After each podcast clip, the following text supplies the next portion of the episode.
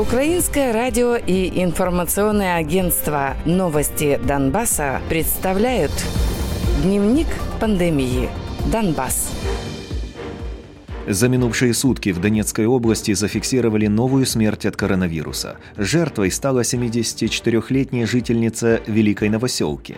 За понедельник, 19 октября, коронавирус диагностировали еще у 256 человек, в том числе у семерых детей. Всего на Донеччине коронавирус подтвержден у 7390 человек. Из них 2281 человек выздоровел, а 83 умерли. В отдельных районах Донецкой области вчера выявили 114 заболевших коронавирусом. Кроме того, зафиксировано 18 смертей, вызванных COVID-19, заявили в группировке ДНР. За все время пандемии формирование подтверждает 5392 заболевших коронавирусом. Из них уже выздоровели 2418 человек, а умерли 367. В Луганской области зафиксировали две смерти из-за осложнений, вызванных коронавирусом. Скончался 63-летний житель Лисичанска и 55-летний мужчина из Старобельска. Кроме того, за сутки выявили 45 заболевших COVID-19.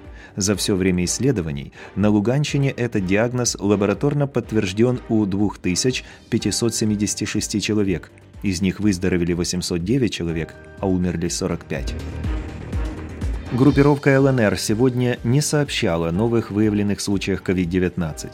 По состоянию на 19 октября так называемая ЛНР признавала 1352 заболевших коронавирусом в отдельных районах Луганской области, из которых 991 человек выздоровел, а 64 умерли. Донецкая область является одним из регионов, где проводится недостаточное количество тестирований на коронавирус, заявил министр здравоохранения Максим Степанов. Он отметил, что сейчас в Украине делается 30-35 тысяч тестирований в сутки. Дневник пандемии. Донбасс.